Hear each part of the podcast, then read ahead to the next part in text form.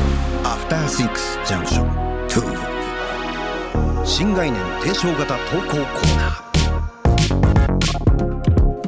時刻は11時今2分に着々と向かっているところです TBS ラジオから生放送でお送りしているアフターシックスジャンクション2パーソナリティの私ラップグループライムスター歌丸ですそして月曜パートナーの宇垣美里ですさてここからは新概念提唱型投稿コーナーです月曜日はこちらの企画をお届けしています題して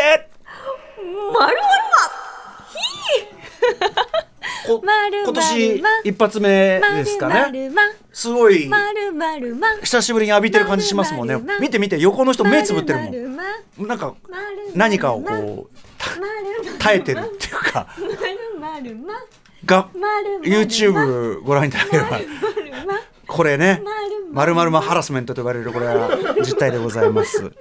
ね宇垣さんいつもより長くやってて元気いっぱいね溜め込んだものをやってるとありがとうございますあ楽しいということでた例えば先ほどのね翻訳家、えー、斉藤真理子先生で言えばあれは付箋魔ということですよね付箋張り魔付箋張り記魔録までもいらっしゃいま付すね箋貼ってはよくわかんなくなりまねこれはやっぱわかるところでござい日ます記を書いては捨てます三一魔 日記三一魔 ねいろんな魔があるわけでございますということであなたのまあなんていうかなそのまあこだわりの魔というのは、えー果たして、えー直すべきつまりこう払うべき魔なのかそれとも、えーそれいいじゃないということをくべき魔なのかを我々はジャッジしていくというコーナーとなっております。まるまる魔来てるんでしょうかまるまるま古川さんの押しま玉とる。まるまなんかまる古川さんを封じる古川さんを封じる魔術みたいな感じがしますけどもねまるまるこの間喋れない読みます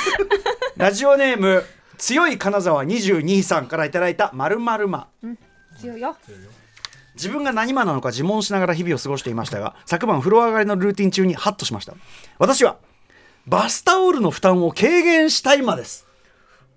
バスタオル何回使ってからバスタオルを何回使ってから洗うのか問題はよくが議題に当たりますが私はどうしてももったいなく3日に1回洗濯を目安にしていますただし少し罪悪感があるので極力バスタオルの負担を減らすため全ての風呂工程が終わってから約2分で全身は手これ前ななんか低みか手をワイパー代わりにして水切り水切り同時にマサイ族風ジャンプ髪の毛は犬の水浴びよろしくヘッドバングこう髪をふ頭を振って、えーバスタオルが吸収する水分を少しでも減らすために全力を注ぎます新婚時代になかなか風呂から上がってこず心配して見に来た妻にその姿を見られドン引きされましたが今でも毎日毎日バスタオルさんの負担を軽減しております何バスタオルさん両親か何かっていう感じがしますよねでも洗うとやっぱりそのくたびれ度が増すというし、まあ、あの環境負荷というのもやっぱないわけじゃないですよねそれは洗濯というのはね洗濯のごとにはねそれはね。かあの以前「ひくみ」というですね我々ウィ,、ウィークのシャッフル時代にですねあこの番組でもやってたっけやりましたよ非常にうんあの5本が出るときに文化的コーナーを非常にやってるわけなんですけど、その中であったよねあの、あ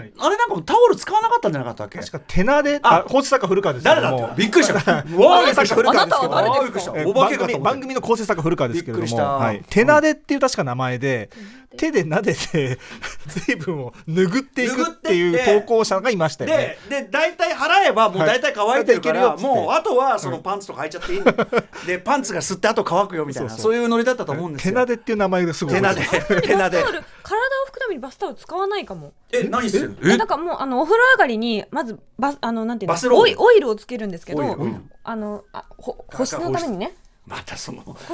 初めて聞いたみたいわかるでしょオイルボディオイルビーボディオイルをつけうんうてその後にボディミルクを私つけるんですけど、ええボディオイルをその水で濡れてる時の方がこう馴染むじゃないですか、うんであそれ塗ったら別に割とそのもうもう塗った時だそれがもうすでに塗るプロセスが手なでなんですよ手あえ嘘やだ すっごいやだとってもいい高いボディオイルを使ってるんだけど私手な手なででだ低み低みや手なで低だみっすよ低み私低みだったの だからそれで多分でも本当に冗談だけでそれである程度、まあか水も乾くし切られるしってことそかものしれななでいすね馴染むし馴染むからそんなああれよねだってさほらわざわざ水分をさ化粧水とかでそさうだから服じゃ叩き込むとかやってんじゃんないかもと思っだてからシャワー浴びたらこうやってこうやって 体の中にこうパパパパパパ叩き込んでくるっていうそういうのもありかもしれないですよね仕組みだったのかまあまあでもこれはそのいいんじゃない環境のこととかも考えればさだってご自身のタオルをみ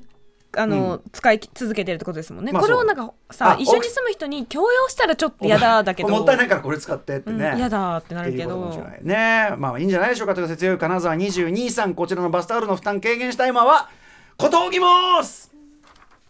いいと思いますへいもう一発ぐらい行きましょうか久しぶりなんでね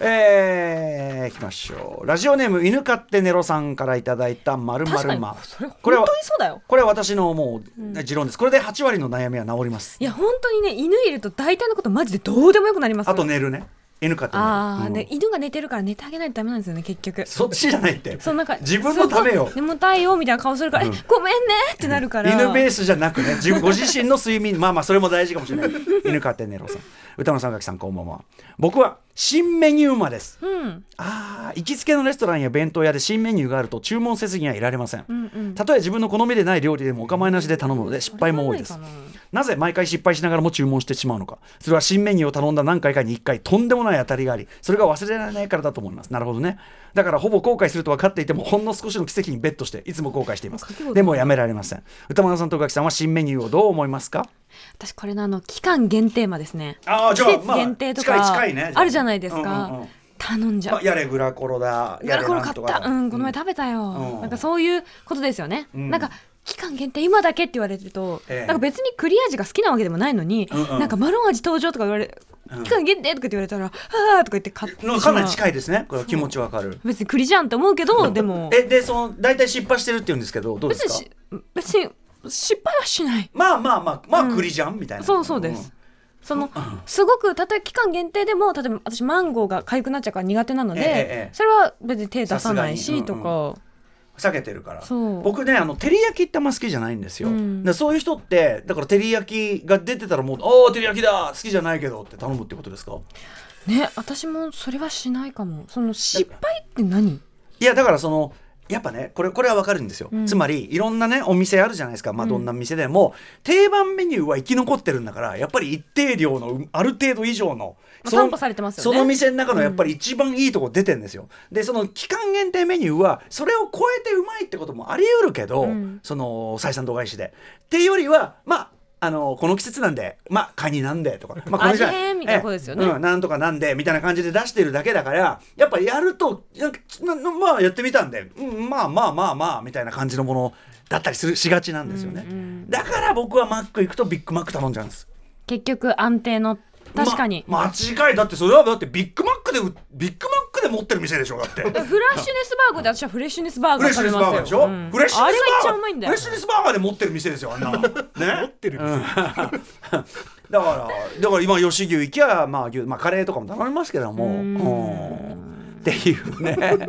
カレーがあるとカレーですねカレーがあるとカレー でさカレーってだって新メニューじゃないじゃないですかほぼまあねまあねそうカレーはもう担保されてるじゃないですすかき家のあの炭焼きチキンカレーもうやっぱうもうもうですよだから例えばそそういうのじゃなくて、そのすき家でも出るじゃないですかたまに普通そカレーのななんだっけあの違う国のなんとかなんとかなんとかみたいあーうんな、ありますあります、うん、もう聞いたことないような、ね、そうそうそうそう松屋とかにありがちそだうねそれはどこの何みたいな美味しそうなんだけどどんがらじゃんどんがらじゃん地方のどんがならんじゃかんシュシュクレメールみたいな感じの、あーシュクレールおおそうシュク美メ味しそうなんですけどでそれもほそれ本当に近いから、ま、ただの間違いみたいになっちゃってます から宿命類美味しそう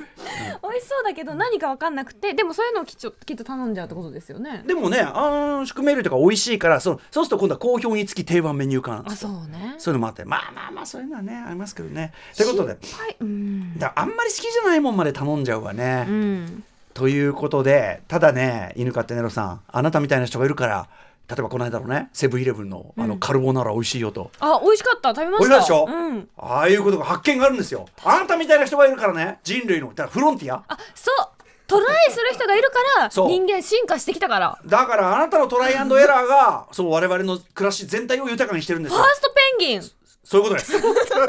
なので、ことを言いますありがとうこれからもトライアンドエラー。で、美味しいのがあったらぜひこちらあね、なた歌が丸。ファーストペンギンです歌丸アートマーク TBS お年をどとじめ期間限定、ここの期間限定メニューはうまいこれをね、あなた送ってきてください。早めに言ってくださいね行くからいろんなことがあっても犬飼って寝てるんだから大丈夫です。それはそうねありがとうございます。一緒だよということでみんなよかったらそういうの送ってきてください、はいうんメールの宛先は歌丸アットマーク TBS.CO.JP 歌丸アットマーク TBS.CO.JP まで投稿が採用された方にはアフターシックスジャンクション2のステッカー差し上げます以上まるまるでした。 After Six Junction 2